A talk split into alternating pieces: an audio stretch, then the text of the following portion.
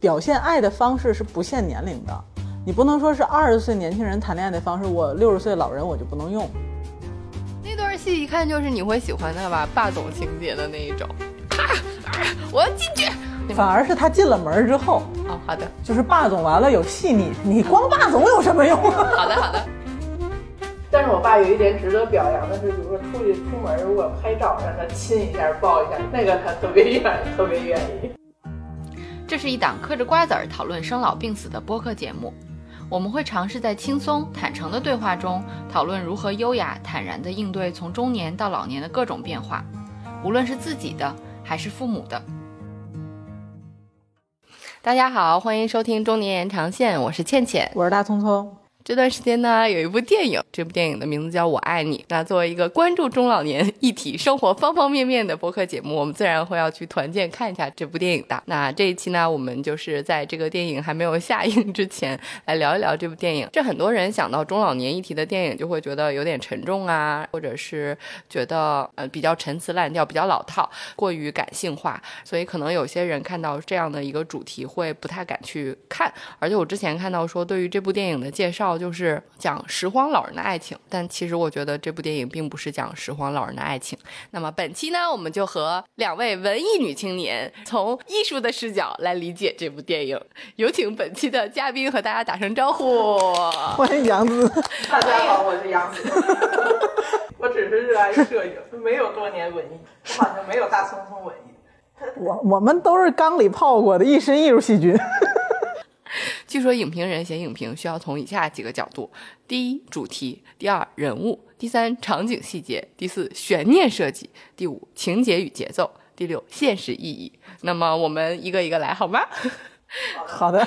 所以关于这部电影的主题，我觉得它讲的是三对儿老人的爱情，以及围绕着他们生活方方面面的一个细节还很多的剧情片。我觉得它就是讲了爱情，是吗？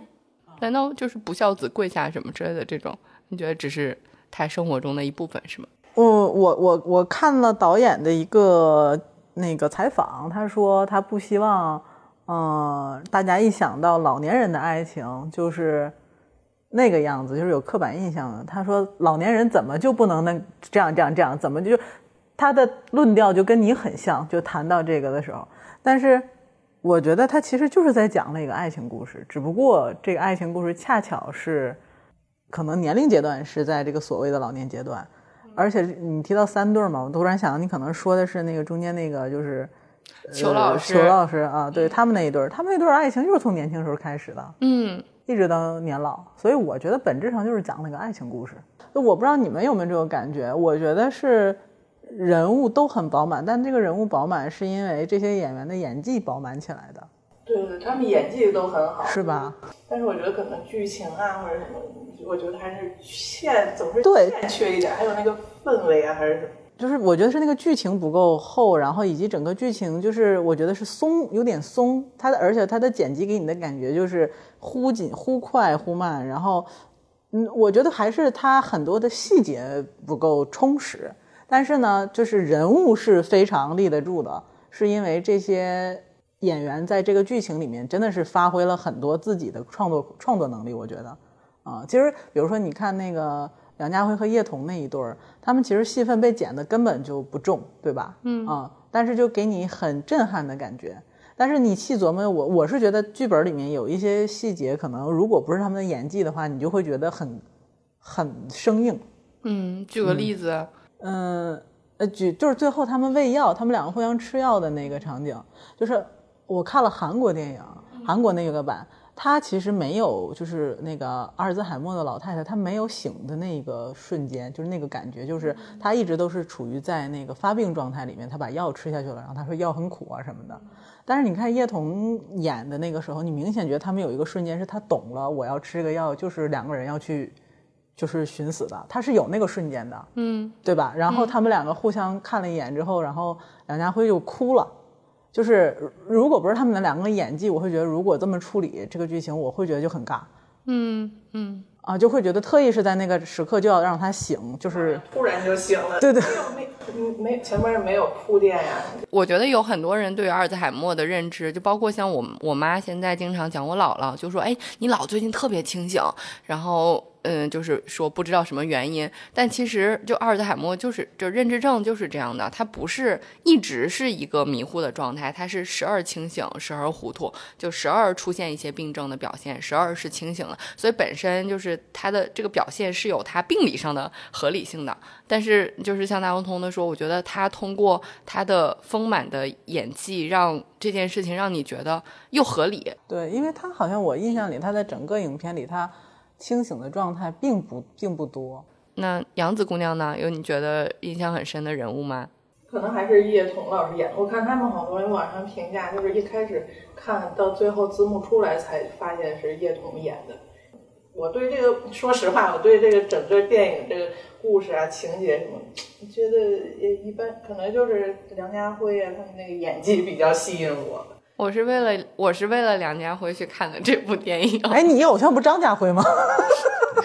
首先，梁家辉一出来，这些年你看他的新闻也知道他老了，但是没有那么老，所以他剧情里面应该还是做了那个妆发的处理的，所以比你预期的还要老。然后，而且就是他整个的。那个身体的仪态，那个佝偻的状态，还有皮肤的表现出来那个那个细节，就是皱巴，然后整个人佝偻，然后那个一转转转身露出来脸的那一幕，因为他第一幕是他正在那儿那个背着身在那儿算那个废品的价钱嘛，转过身来那一瞬间，哇，就是好苍老，你就觉得，就是我还觉得心里面有点接受不了。然后，同样的，过了没几分钟，在剧情里面，就是叶童老师扮演的这位这个呃，这山哥的太太就站到那个椅子上去够衣服，然后瞬间就是裤子掉下来失禁，就这两幕，就首先你先看到了是一个认知有问题的老人，然后接着就是瞬间就是裤子掉下来。加上失禁，这两部已经很冲击了。叶童老师那个那个腿，他特意那个腿是弯曲的，也是那种老态的那个状态。我当时就觉得，哇，这群演员太拼了！你又丝毫不觉得他在演，一点演的痕迹都没有，你就觉得他们老了。然后他想告诉你，他老了就有可能是这个样子。我觉得那个连续的冲击。对我来说，就是剧情一开始我就被带入了，后面又有很多细节，我当时就觉得这也太深入生活了。早晨一起来那一条时间线，床头贴着一老太太花苞，我就感觉一上来主题很明确，就抛给你说，我就有这个诉诉求，就要谈恋爱，我就是怎么样。但实际上就是后面的剧情，你又觉得说，其实他对于这个这个感情心里面也有自己的期待。那反而就是那个慧茹没什么印象。就是那个惠英红演的那位，其实我觉得他他演的挺好，但是就是最后他这个动机我有点想不明白，就是说他他看到其他一对老人自杀了之后，然后他提出分手，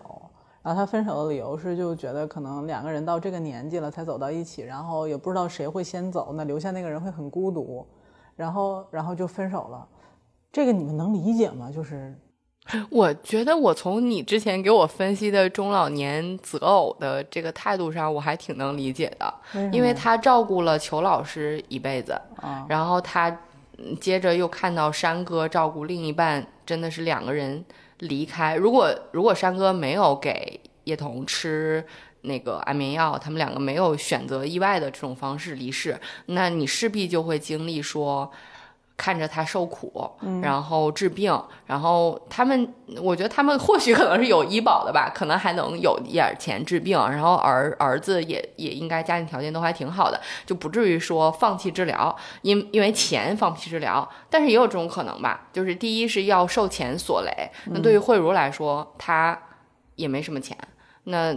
她无论是掏自己的钱去给另一半，还是。就是他自己要要经历治病的这个过程，我觉得对他来说，就就有了另一个人，他终归觉得是一个拖累。另外，就是在照顾另一个人，看着另一个人离开这件事情，对于女性来说，那大概率就是他要照顾他离开啊。我觉得从很现实的角度，你已经照顾了一个老太太一辈子，然后你现在要，不管是因为爱情，还是因为就是你此刻是因为爱情，但是后面要照顾另外。一个人到离世，无论是身体上的痛苦还是心理上的痛苦，我觉得都挺沉重的。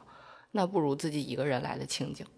你这这明显就是一个渣女啊，就是这就是个渣老太太呀，是不是？怎么解释吧？从现实的角度也很，就不一定要。那那那你说一定要奉献才叫有爱吗？因为我又去看了原版电影，然后啊原版电影是他俩就真的没有再在一起，就是那个老太太觉得受很受冲击了之后，然后可能就是觉得说还是不要在一起了，然后就最后也是个痛苦，然后后来没到两年，那个老头就走了。但是那个原版电影的最后是老头在走的时候梦里梦见自己带骑车带着老太太，然后奔向了一个很幸福的地方。这版这个电影的剧情就是走到那个时候，首先就是我会觉得很突兀，就是说，当然我能理解说人遇到重大刺激的时候，他可能会引发他的一些想法，而且那种想法可能是他由来已久的，就会被触发到，他不一定是有很强的逻辑性在外人看来，但他有他自己内心的一个行动线。然后，但是我更不理解的就是后面。老常去找他，就是只说了一段话，俩人就在一起了。就是我觉得这个分手有这个必要吗？啊，就是这个剧情推进整体来说都有一点，就会让我觉得说，那你当时有这么强的动力，然后分开，就为什么又这么容易的在一起？那就是你还不想分吗？嗯，对吧？那为什么又要分呢？就是我这个这个点，我真的是不太理解。分分开以后，然后最后又去找他，然后又和好，就是没有一个足够的理由能够说服我，为什么突然就有 那答应了？但是倩倩这么一解释，我理解了，这就是一个渣女在作呀。真的是人到了人生的晚年阶段的时候，会有这种顾虑吗？对，而且我我自己觉得，就是惠英红老师扮演的这个叫惠如，她其实是一小撮人的代表。做城乡老人工作的朋友讲说，其实这部分群体也是现在很大的一个议题，就是叫高龄农民工。就是这个高龄，就我们听起来觉得现在城市里面，你觉得高龄其实是七十八十，可能才叫高龄老人。但是对于农民工来说，可能过了五十，他们的体力就下降，然后很多的，比如现在找保洁阿姨也都不要这么大年纪了，像甚至像嗯像之前我工作的地方就是找护工，现在大家也当然。喜欢年轻一点的人，他们对他们来说，他们变成了在城市里留不下，那他们就面临像其实慧茹这种，他必须要回去。那像慧茹如果留下来，那你说他俩真的要走到领证结婚，我们就现实一点说，他俩真走到领证结婚这一步，你说那个长卫界的子女虽然感觉好像还挺孝顺的，但你说他们能接受吗？我觉得这个真的要走到现实里面。也还挺不容易的，我觉得最后他俩回两个人都说到乡下去生活，我觉得好像还挺合理的。如果这么发展的话，你你觉得呢？对，这就是我觉得这个电，生活在这就是我觉得这个电影最大的问题。我觉得它不接地气，啊、就是当然他把它拍得很浪漫，我觉得是我觉得它里面的很多细节其实挺接地气的，但是剧情每一每一次那个故事向前推进的时候都不太合理，是吧？对，就是它本来是一个呃，我我我能理解他特意用一种浪漫的手法去描，就是去描他们这个整个相处过程当中很多细节，嗯，对。但是就是感觉整体这个故事就是其实不故事线不是特别的接地气，尤其是这个主角这一对儿，我的感觉啊，就是本来是很接地气的两个人，但是这个发展当然就是我觉得从教育或者鼓励大家正能量的角度上来讲的话，那肯定是。嗯，当然了，我一个电影也拍不了那么多事儿，这是肯定的。而且主题人家肯定也不是这个，人主题不就是爱情吗？我爱你嘛，对吧？你爱我嘛，就是这样的。所以我觉得其实值得大家去看一下。笑点还挺多的呀，就是前面那个长卫界在公园里溜的那一段，以及这就是 演员的魅力，你觉不觉得？如果你换一个人去演，可能你不想笑。白酒二军队，白酒白酒，我这二军队的，那边一军队的。所以你们有什么印象很深的细节吗？我印象最深的是他去跟他表白，给他拿块蛋糕，然后他们两个，他跟他表白，啊，给他个镯子，然后最后还贴了一下鼻子，你有哦印象吗？哦，那段戏一看就是你会喜欢的吧，霸总情节的那一种。不是我，反而是他进了门之后，哦，好的，就是霸总完了有细腻，你光霸总有什么用啊？好的，好的，嗯，好的，不是，就是因为，嗯、就是他那段表演，其实我觉得就是，呃，非常真实的一个点在于说，人到了不管到了多大年纪，他都有就是表现爱的方式是不限年龄的。你不能说是二十岁年轻人谈恋爱的方式，我六十岁老人我就不能用，嗯呃，七十岁的老人我就不能用，嗯就是我不知道，就是这个我表达清楚没有？就是那个场景让我觉得这个点我是很受用的。送礼加贴鼻子吗？先霸总再细腻不。是你不要纠缠于这种 细节，我们现在上升一点格局好吗？我们说的是这种 feel，我们说的是一种理念种，OK？怎么样的认？知，认知，我们讲的是这种认知。所以产生了一种什么样的 feel？就是首先你看它的蛋糕选的其实还挺年轻的，巧克力就是有很多元素，对，就是巧克力圆蛋糕上有很多元素，然后只插了一根蜡烛，啊啊啊啊！然后就是感觉是精心设计过的。然后呢，这个蜡烛一直也没有灭，就在那里。然后呢，进了门之后，就是你你感觉那个门，我的感觉就是门外面两个人都是可能有社会身份的老人，进了门之后就是一对恋人。就是进了门之后，他的所有沟通模式，他说的话，你就是再腻歪，就是在你都不会觉得过分。就是而且他们两个的表演不会让你觉得很油腻。嗯嗯，就是就是因为你可能有的演员到了一定年龄，他说了一些词儿之后，你会觉得咦，就我的话就会有这种就会有这种感，但是就其实那个常玉界在里面说了很多话，其实是很腻歪、很哦很那个浪漫的。我中意你。还有一些话，就是我记不清，但是当时他说出来之后，我就会觉得说你呀，然后，然后就是那个惠英红，她的反应给的也是，就是她一直就是又哭又笑这种的，就是你会觉得他就是一对人在谈恋爱，嗯然后他们的方式其实二十岁的人可能也是这么谈的，就腻歪的时候，然后就腻歪的时候也是这样的，就是也是可能就是这样腻歪啊，的。你都不给我点赞，今晚回去给你家张家辉点赞去。我从来不给他点赞你。把他历史记录拿出来点一下。就是他那个点，我是觉得让我觉得说，哦，导演他的想表达的东西我，我 get 到了。就是说，其实任何一个年龄段的人都有用，都是自由的，可以用嗯表达方式去表达爱的，不能说二十岁恋爱的方式，七十岁的人就不能用。嗯啊，就他们也是，大家都是人，就是在这个基本的需求上，大家是一样的表达方式。对，那个场景对我的印象还是挺深的啊。嗯，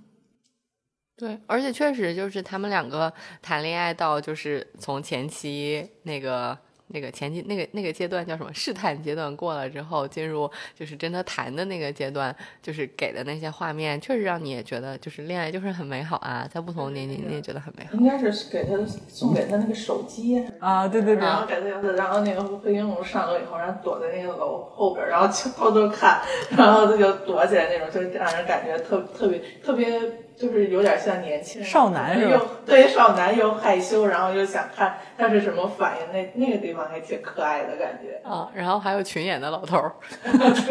其实我对于那个裘老师的印象还挺深的。前面因为他一直坐在那儿嘛，你就感觉他稀里糊涂的。但是他开始教那个呃小朋友唱戏的时候，他瞬间那个眼睛就那个唱戏的那个眼神儿，噔就是亮了。可能在他肌肉里面的那个那个记忆，才是就是他内心深处。这个人到了这个年纪还最在乎的东西，你就是然后，当然最后这个剧情也给的非常好，就是最后就是给了看电影的人一个很好的结局，就是裘老师和那个陈院长真的在一起，在医院走廊里面唱戏，然后两个人感觉都很都很清醒的状态。他那个演员觉得不现实，哦，对，但是确实也也觉得不现实，就怎么就一辈子的心结儿，然后俩人最后就在一起啦。而且这心结结的特别无语，你不觉得吗？就这么多年怎么就互相都，就是因为没有人互相告诉，然后都在一个城市，然后认识共同认识人还这么多，得疯到啥程度？对，就谁都不告诉他们，就是互相都不告诉他们，因为哎，这个人哭瞎呃哭瞎了眼，那个人疯了，然后所以就互相不能告诉了，就这些人。太坏了，早就能好的两个人，全让这些人给耽误了。那个裘老师去世，哎，不对，裘老师世，裘老师搬去康复医院，其实就是护理院嘛。嗯搬去那里的时候，看到了没有？处理他的物品，一辈子最爱的鸟，飞的飞，嗯被拿走的拿走。所以啊，我看到那儿的时候，真的就立刻想到了我们上一期的内容，哎，就是你真的得整理一下呀，不然你说你爱了一辈子的东西，到时候就是，呃，其实我还挺不理解的，慧茹可以把那些鸟收走啊，他还说让去喂，就他回老家了，然后让老常去喂鸟，那喂那几天有啥用呢？你看又一个不合理的点，不是吗？又不是没有车，拉走呗。哇，你你珍惜了一辈子的东西，那你能把鸟整理走吗？应该至少可以给他们找个好人家吧。我觉得找个找个，比如说找一个就是喜欢鸟的，然后或者就是安就是安顿好他们吧，就总归会有安顿的地方吧。像裘老师这种啪自己摔了，摔完之后就就再也没有哎，他相当于就再也没回去那个家嘛，嗯，对吧？那对他来说，就是他确实是就自己也没做主，自己也做不了主，因为就就是就是人家单位就把要就把那个那个房子收回了，他又无子无女，然后也没有任何的之前的这个呃委托呀等等。那你说他最后就这个处理，相当于家也没回得去，东西也自己也没管着，然后反正稀里糊涂的东西就就被人家处理完了，然后自己就再也没回去，自己住了一辈子这个小房子，嗯，就那就很可怜啊。所以就是凡事啊早做准备。从现实意义的角度，是觉得没什么现实意义吗？就是现实意义就是勇敢追爱。有呀，我觉得有现实意义吧。那你觉得印象印象比较深的现实意义是啥？其实我是这么觉着的，就是就是在现在的就是，如果我们说现实，那我们就去看这些就是相亲的这些节目，嗯你看完了之后就会，其实就是它很现实，但是会让你觉得说，哦，现实。然后就比如说大家都跟萝卜一样被拿出来称斤要两，然后可能就是比如说我们之前聊过的，就是老年人相亲的时候在找什么，就是会找很具体的东西，很具象的，很嗯，就是很物质化的东西，嗯。啊，然后大家会像谈判一样去谈这个条件，就是会这样。当然，我想可能大部分的现实生活就是是这个样子的，但是你看他们两个，就是这两两对儿人，其实他们的这个爱情是很正能量的，嗯就是一个是风风雨雨这么多年过来的，就是相依为命的老两口，嗯对吧？就没有什么呃病了抛妻弃子啊、小三儿啊什么，这就没有这些乱七八糟的事儿，对吧？然后就是相濡以沫，我觉得这个是一种爱情嗯啊。然后还有一种呢，就是这种呃，大家是半路夫妻，但是走在一起的感情是很纯粹且真挚的。嗯就是你看这中间，其实他们有过两次矛盾，都是因为呃。就是肠胃界刺激了他，说你是不是因为我的什么什么条件啊，或者什么？这个跟其实跟小年轻谈恋爱有的时候那种很纯粹的感情是很像的。嗯就是我觉得可能我们在相亲节目里看到更多的是一个月退休工资多少钱呢？你现在存款有多少钱？那多少能给我？那不能给，咱谈个条件。就是呃相对于这种，这个还是很纯粹和真呃和和和就是一感情导向的这种的。现在可能这种就很少了，因为大家很愿不愿意去相信是这样子的了。但是我觉得就这种东西它应该是存在的，嗯就是它应该有。嗯哦，我不能说每个人都必须这样，但是这个社会应该有这样的价值导向。嗯就是我觉得我们现在太多的，我听到身边人说的东西都是，你要现实一点儿，就是你在不同年纪择偶，你就要现实一点儿。嗯就是很少有人会就爱情这东西不当饭吃，对吧？那我觉得这个电影至少从这个角度，它是表达出来了这样的一个正能量嗯啊，我觉得这个是应该被嗯被肯定的，至少啊。嗯，就这一点，其实我内心深处被撼动的最重的一个点是，就是到整个剧情的。最后，呃老常送慧茹回乡下，他们在路上不是路过了一个婚礼现场吗？然后在那个婚礼现场的时候，刚好就是两对新人正在被问说，无论贫穷疾病，你都始终怎么那句话是怎么说？你不是结婚吗我我记了，我记了，我记了，不是不是，哦对对，是这么说的，始终忠于他，无论贫穷或者疾病，始终忠于他，直到离开这个世界。然后当时老常就说啊，我愿意，然后那个慧茹也说我愿意。就如果你只是到这儿，你就是就看到这儿，你觉得他们两个好像只是表达一下我也喜欢你，我也喜欢你，我们其实就就当做是已经走了一一一。就是把这个故事进行到了这一节儿，就是好像是这么浅显，但是我当时面以及就是走出来之后，因为这两天老公在出差，就是我当时心里面就想说，我们多少人结婚的时候就很轻松的就把这句话说出来了，但是你看到山哥和叶童扮演的这个太太离世，就是山头山哥和太太两个人手拉着手离开这个世界，包括他都病成那个样子了，阿尔兹海默那么多年，然后再加上肠癌，嗯，自己出去工作捡捡废品，然后把他锁在家里面，就是这么难，然后还有不孝子，就是他的生活真是糟心死了。但即便是这样，就在他眼里还是他对不起，就是叶童，然后他要照顾好他，我这辈子让你受苦了之类的等等。就是你看到这一幕，再想到那一对儿老人的这个这一辈子的感情，你就觉得你年轻的时候根本就不知道这句话的承诺有多重啊，就可能到了那个时候你才知道这么重。所以可能我觉得就是，就回答你的疑问是，我觉得可能因为老常也好，还有慧茹也好，他们知道这句话是这么重的一句话，所以他们没有再走进婚姻，没有再走到那一步。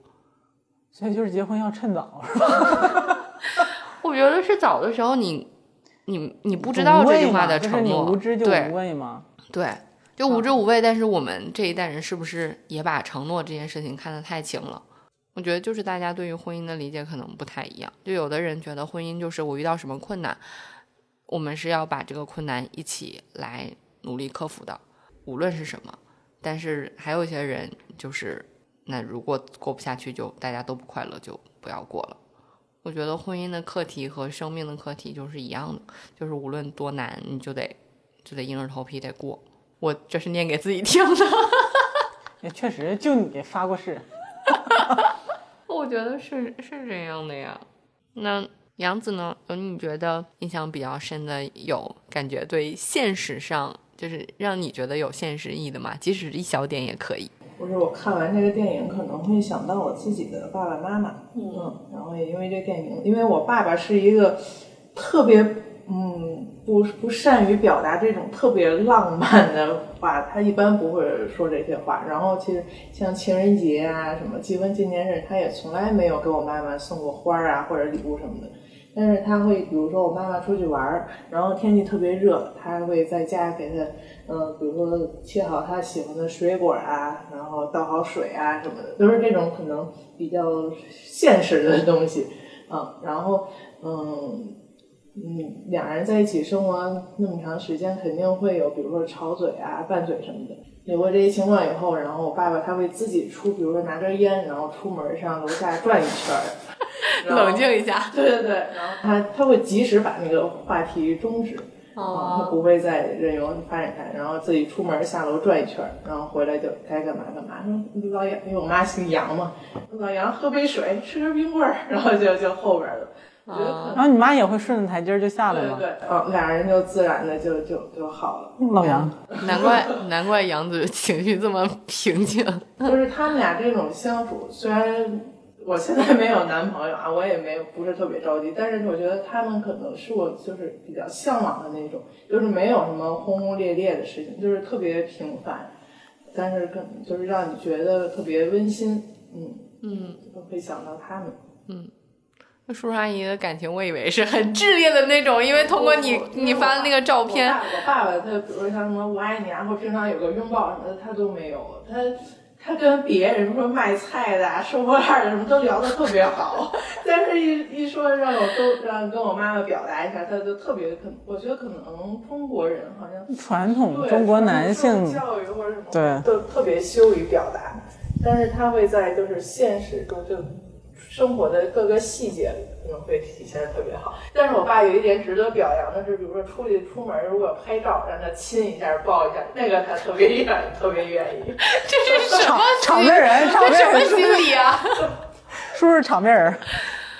专业。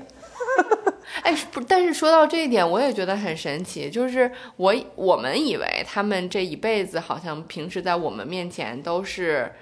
嗯、有他们的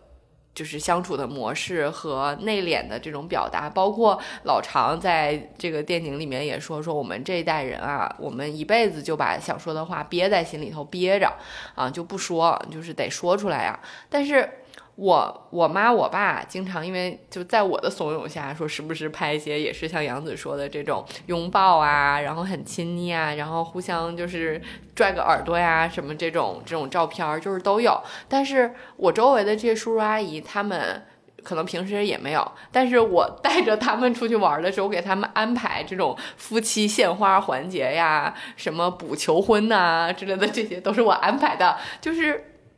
哎，听说到这儿，就是听友们不会想跟一个倩倩组的旅游团带着爸妈一起去旅行吗？我会给大家安排这种。定向主题摄影环节，但我安排之后，他们都很配合的，而且他们也可快乐了。包括就是现在，因为这两年，我这时候 BGM 请放五月天，你不是真正的快乐，你只是在穿上你的保护色。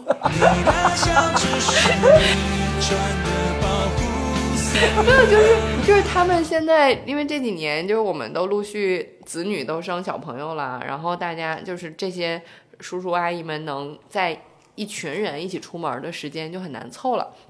然后所以他们现在每次聚在一起吃饭的时候都说，哎，那几年咱们跟倩倩一块出去玩的时候拍的那些照片啊什么的，现在拿出来觉得，哎，可快乐了，觉得特别开心，所以就是我觉得。就以是不是也不要对他们有那么多更有固有印象，爱情也好，表达也好，表达爱的方式也好，就他们可能其实就是压着，在我们面前端着，然后要给他一个机会释放出来。孙女士就要带叔叔阿姨 出去旅行了，跟狗走。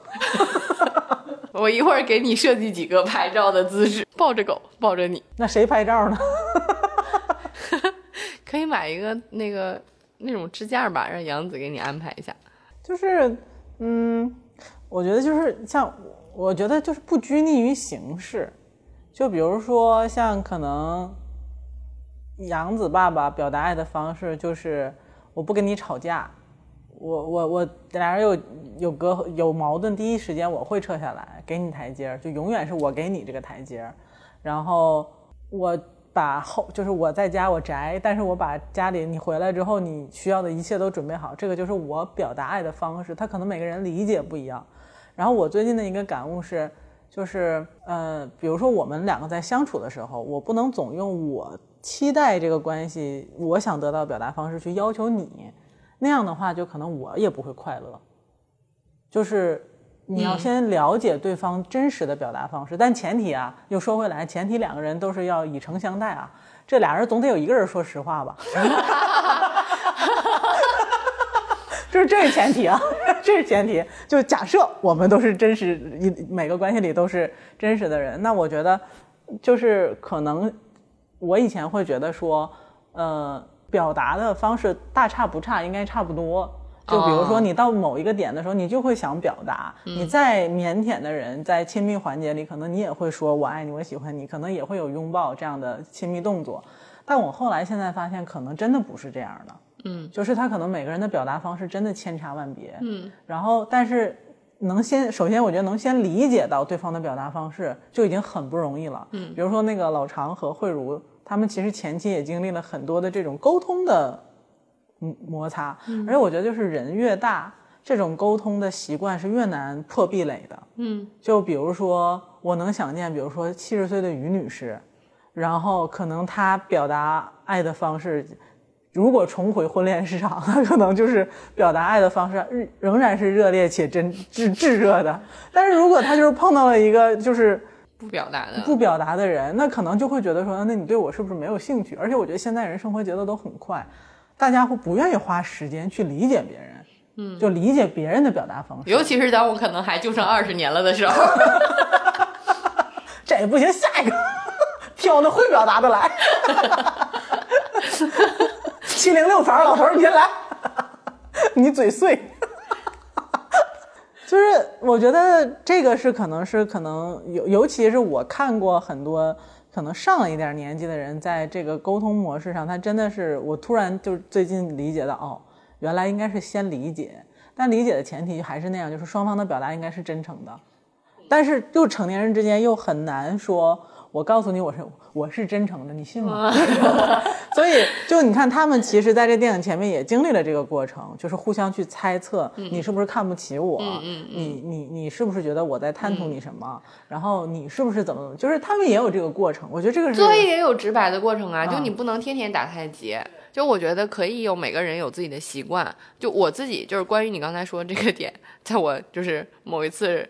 很长的恋情分手之后，我还认真的去看了一本书，就是好像就是关于表达爱和接收爱的，就是就是每个人表达爱的方式可能就是不一样，但是。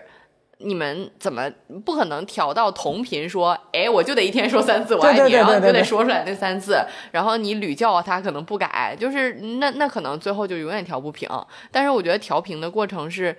至少有一个人应该是像你说的挑起这个说我们到底都期待怎么样的表达，然后那比如说你能达到什么程度，我们往中间努一努。但是如果说一个人一直说他可能他这样就是在说爱我，但可能他可能真的不爱你的那一天你都还不知道吧？就是我觉得还是得就是得沟通，就是得告诉别人。就老常跟慧茹，他其实也经历了前期的那个猜猜忌，但最后还是把话挑明了嘛。对，还是得有一个，就是你可以接受说他天然就是在表达的另一头，但是你至少还得知道说我期待的表达方式，不然的话，你永远得不到你想要的爱的表达的话，也有可能就是会落空的，对吧？嗯，那你不能总靠压着自己的欲望来嘛，对不对？嗯，欲望还是要得到满足的，是不是有道理？尤其是在三十如狼四十如虎的年纪，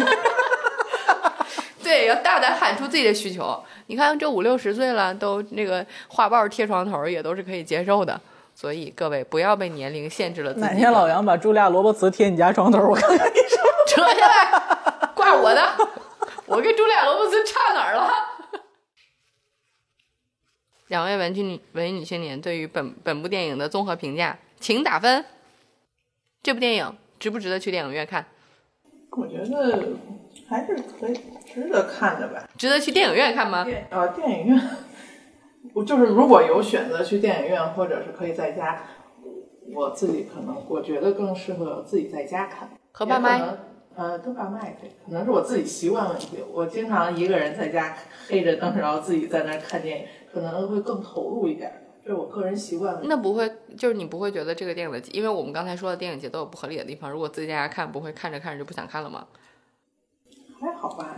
不会，他嗯，他也没有至于到你看看就不想看的那个地步，嗯就是因为全员远期在线，然后就是故事情节，虽然我们刚才说了有不是那么合理的地方，是你细想觉得不是很现实的地方，但大多数说不是那么现实，不太接地气，但是。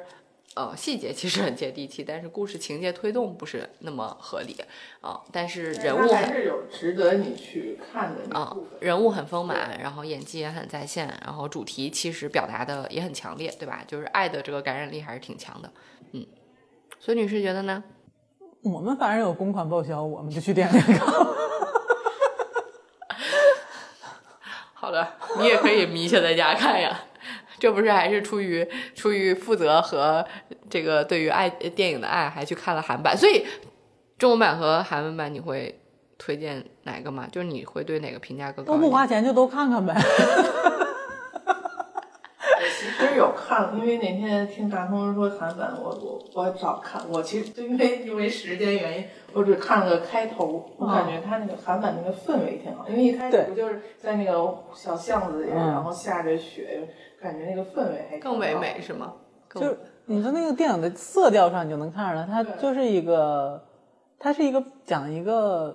就是你知道，嗯故事发生在冬天，往往都带着一点萧瑟和悲哀。哦但是你看这个，他选那个地儿，这个我们翻拍的这个是啊，选对在广州，我就好奇为啥？就是很热、很阳明媚这种感觉，对吧？啊嗯就是，嗯，所以这个导演有讲吗？在他的访谈里面，为什么我选在广？没仔细看。我这个还特意留着，想说到时候问一下你们为什么？因为倪大红明显是一个。不是不说北漂北方嘛，他不是很早就过来了，就是跟着动物园迁过来的，好像是是吧？哎，不是动是跟着动物园从从北方迁嗯迁到广州去的，就是所以也给他这个人物的背景身份交代的还挺清楚的。但是我还挺好奇，为啥他这个 整个的这个这个拍摄和故事线都放在了广州，是为了让这个山哥和慧茹还有这个叶童老师他们这个说话都就就就比较比较合理。这我不知道啊，这个真的不知道。嗯好吧，那就是如果有人知道，欢迎留言告诉我们。嗯，好的，希望我们的朋友可以从这个出版界拓展到电影行业。好了，这就是本期内容。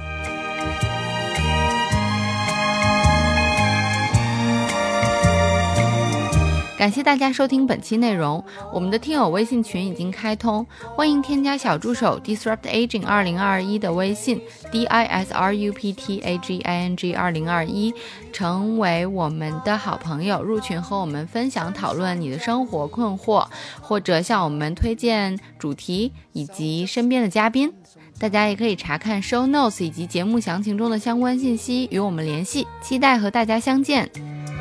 千金一刻多接近，濃情厚意起不禁，融融情話我愛你，我的妹妹，咦真係骨都痹啊！捱晒心機，咪咁調皮，我叫亂無非，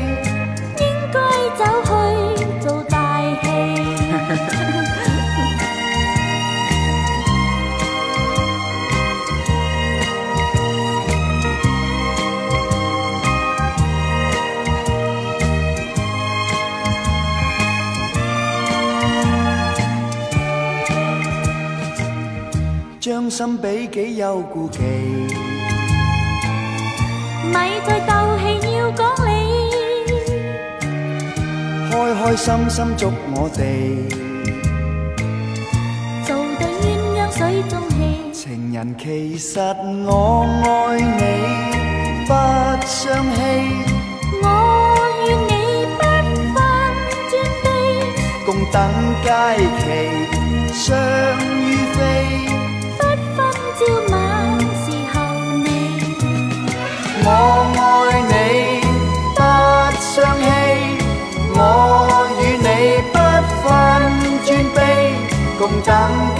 期，相於飛。不分朝晚時候你。人如燕飞，同偕連理，一生一世伴着你。人如燕飞，同游同戲，今生今世伴着